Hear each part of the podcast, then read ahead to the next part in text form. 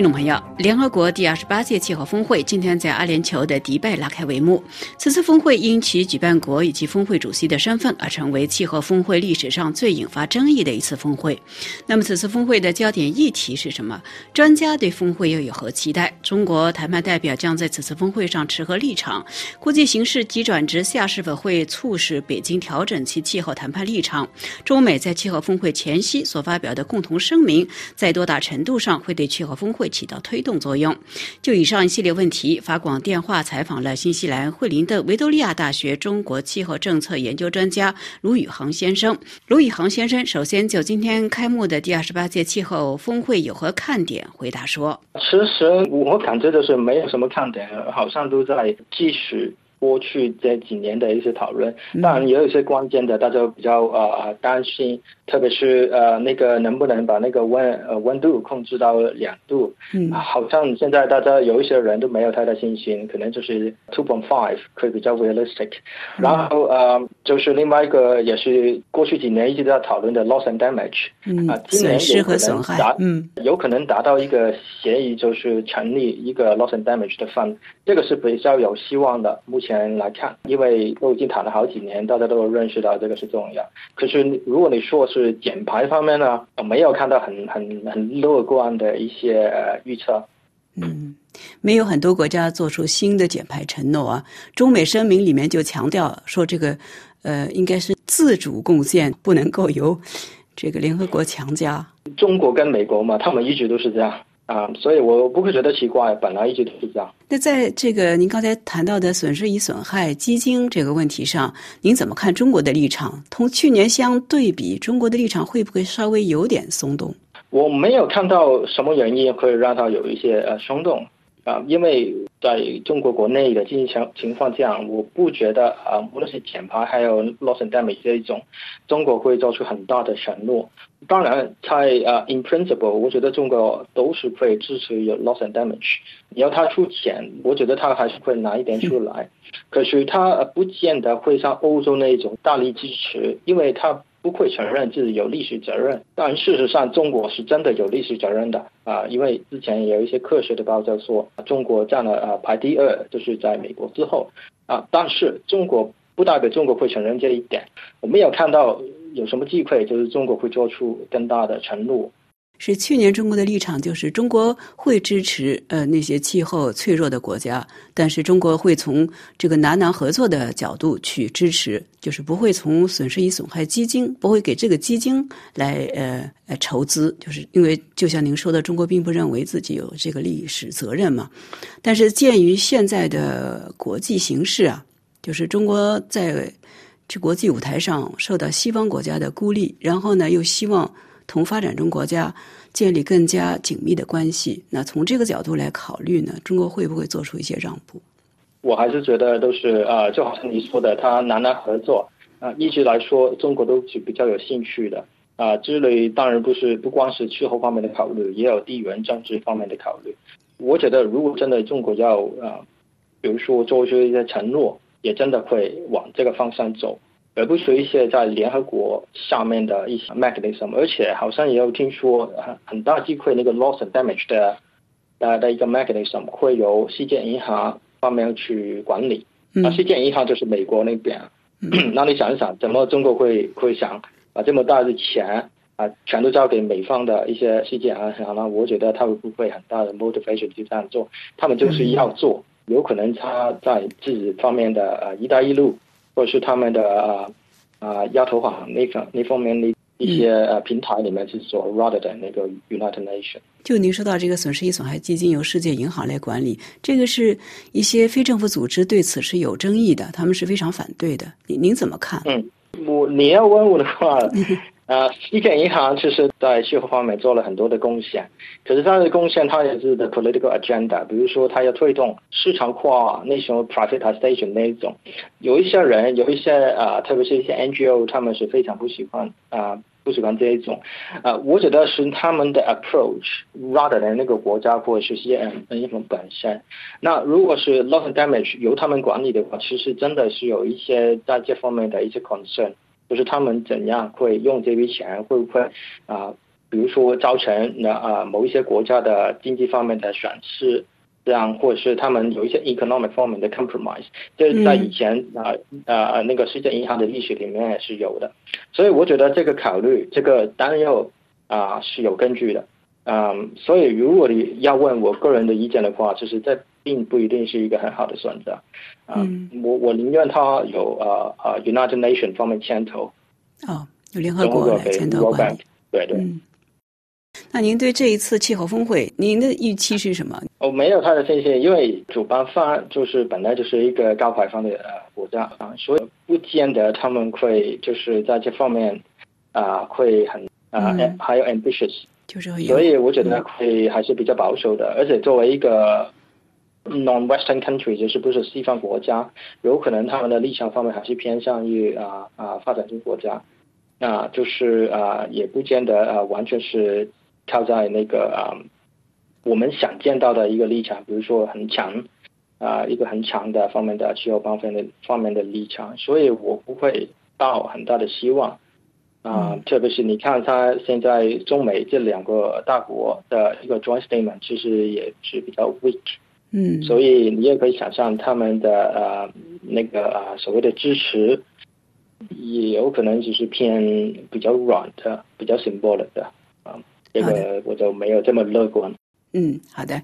那我想请您对中美两国发表的气候声明做一个评论。您觉得它同此前中美宣布的类似的声明相对比有什么不同？其实啊，这个声明没有我们想象中的那么强，甚至没有这么重要。首先，你看它 Sunnyland 美方的 Carry。然后是中方的谢振华他们主导的啊一个啊声明，规格方面就是你看到不是习近平跟那个拜登，这个跟八年前有一点的不同。八年前就是习近平跟奥巴马总统，他们就是在啊也是一个在美国会面，然后做出一个 joint statement。那我记得那个时候是有一些呃中方方面的一些承诺，比如说它的碳强度的呃减排一个目标。然后也有承诺，就是建立一个全国碳市场，这些啊就是比较重要的，就是有一个 Top target 在里面的，嗯啊那种啊内容。这一次我们没有看到这种东西啊。然后大家比较关注的那个煤炭，特别是我们啊常希望中方能够结束那个 phase out，也没有。啊，我们能够看到的，在这个 statement 里，就比较以啊有一些 initiative，都是都不是最少在我们眼里是最重要的，甚至是有点争议的，像那个所谓的 carbon capture，碳捕捉，然后就只有这些，不是雄心勃勃的一些计划，也没有一些具体的目标，没有没有，我们没有看到。但是这个中美共同声明里面有一点，就是中美双方承诺要在减低甲烷排放方面做一些合作。那这个方面是此前在格拉斯哥提出那个减低甲烷排放方案的时候，这个方案是由美方呃牵头提出的嘛？但是中国在。格拉斯哥的时候是非常的非常低调，没有加以合作的意愿。那么这一次算是打了这个明确的与美方合作的意愿。您认同这个说法吗？其实像这一种，就是也包括呃其他的温室气体的一些呃 policy 啊，怎样看也是好的。因为以前中国比较集中在那个 CO2 里面，然后主要是发电厂那种排放。然后，当然，在中国是主要是那个排放源也是真的发电厂那种 CO2。然后现在就是，也就是包括了 methane，那这是一个好事。可是这里有呃两点我们要注意。第一，methane 就是。特别是在科学界里面是有一点争议的，因为有一些科学家觉得，那个 methane 虽然它的所谓的 global warming potential 是比 CO2 还要高，可是它在那个 atmosphere 里面，就是那个大气里面，就是不会停留很很很久。所以呃，你说它重要也不是不重要，你说它真的非常重要也不算，所以也没有真的抓住最重要。就好像我刚才讲的，是一个有争议，就相对来说没有这么重要。但是讲完这个是不是那么重要？呃，是一个有争议的话题，但是呃，好像科学界都承认，甲烷它对气温升高的这个直接的效应要比二氧化碳要强，这个是一个是是没错。可是它嗯，那个 long term impact 没有这么啊，没有这么大，就长时间的影响并没有二氧化碳这么强。对，这个短期的影响是比较大，就是啊，那个就好像你刚才讲的，long term 呢是没有这么大，而且它的比例，特别是在中国，不是跟像我们在新西兰有一半的排放那个呃 greenhouse gases 就是来自于这个。然后在中国，第二点就是比较复杂的，就是因为在欧洲跟新西兰这种，主要是来自于农业，然后中国一般一般左右。我看到一个呃 statistic 说啊，然后有一半大概一半左右就是来自于农业，然后另外一半就是所谓的 coal mining。那 coal mining 这个是很难很难 capture，对，很难 detect，所以这个也不好搞。我不知道要怎样弄，在中国方面可能他们有技术，可是这个不好弄啊。所以也不知道要他要怎样办，所以这里有我我也不太清楚他的具体的办法，所以有一点点 uncertainty 在里面。中国这个月初不是公布了一个甲烷排放控制行动方案嘛？但这个方案里面没有什么具体的一些措施啊，就是一些大的大的杠杠。您觉得中美在这方面有没有合作的空间？就是双方承诺要合作，但是怎么个合作法？是不是在技术方面，美方是不是有一些技术可以提供给中方呢？您对这个有没有了解？抱歉，这个我真的没有了解，我也很难说他们可以怎样方面的一些呃合作。嗯，好的，那我们再回到二氧化碳的排放来看啊，那个碳简报呢，此前发表一个最新的研究，他说，呃，中国明年的二氧化碳的排放呢将会继续下降，呃，许多专家都认为中国可能已经达到了呃提前达到了这个排碳峰值。那么您您是不是也认同这种看法？In principle，我是认同的。首先就是它。呃，肯定在未来几年会开开始下降，就是从我们呃，就是看到，特别是那个呃，economic 就是 slow down，这个是非常重要的一个变化。嗯，对，然后就是呃，会下降，可是第一，是不是明年就已经达到峰值哦？这个很难说，可能是一年呃，就是明年或者是后年也说不定。不肯定呃，不是肯定，可是比较有信心，大家说呃，两三年多左右都应该会下降。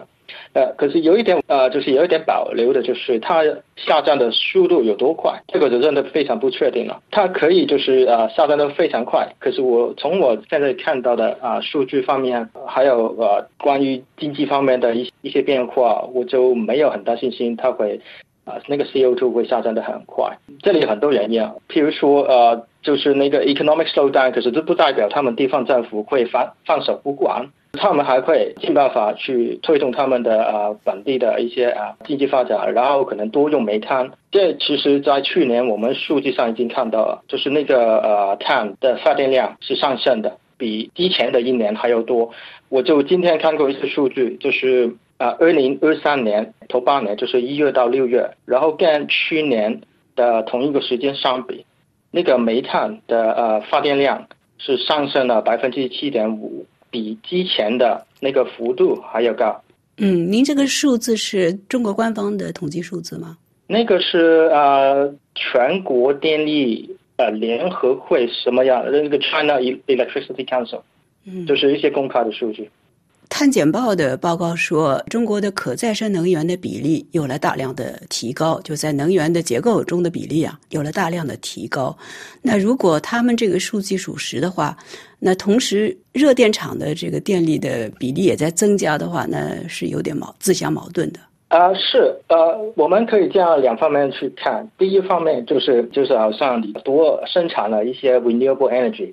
你就会用少的一些 coal，那一般来说是这样。可是是不是我们剩下的一个单位的 renewable energy 用就用少一个单位的 coal 啊？其实不一定的。你看数据方面的，就是说在中国 renewable energy 没说是增长的非常的啊快，然后同一时间其实煤炭的使用量都没有下降，都一直在增加。这个基本上是两两个呃 renewable 跟 coal 都同时在增加。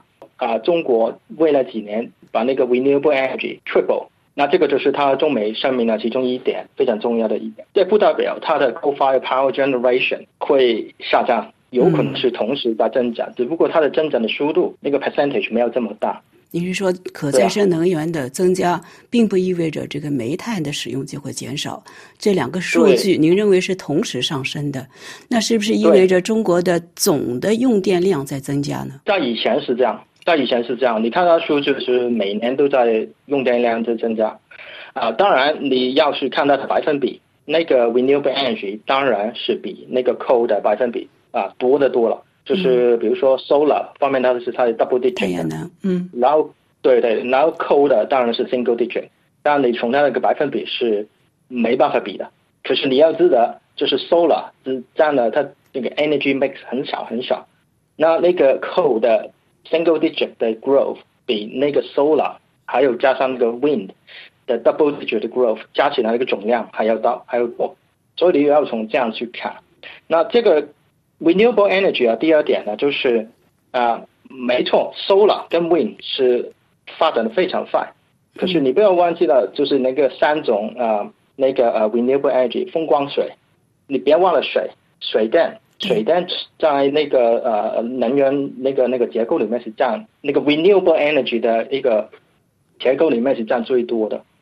然后我也看了一些数据，就是刚才就是半年的头半年跟去年头半年相比，那个 hydro 是下降了二十多个 percent，非常多。啊，但是因为大概是因为旱灾的原因。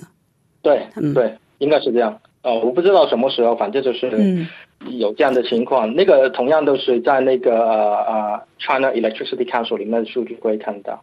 然后风跟光是有增长了，可是我我没有看得很仔细，有可能是跟那个水电的下降相抵了，就是那个 offset，就是那个抵消了。那如果是这样的话，你你把它加起来，那个 renewable energy 的 growth 有可能没有我们想象的这么大。那总的来说，您认为，呃，中国可能还没有达到这个排台峰值，就是很难预测，是吧？呃，我就是如果你要问我的话，明年，呃，我不太确定，就是你要我，比如说你要我说有多大的信心的话，可能就是百分之六十，呃，中国有可能明年达到峰值。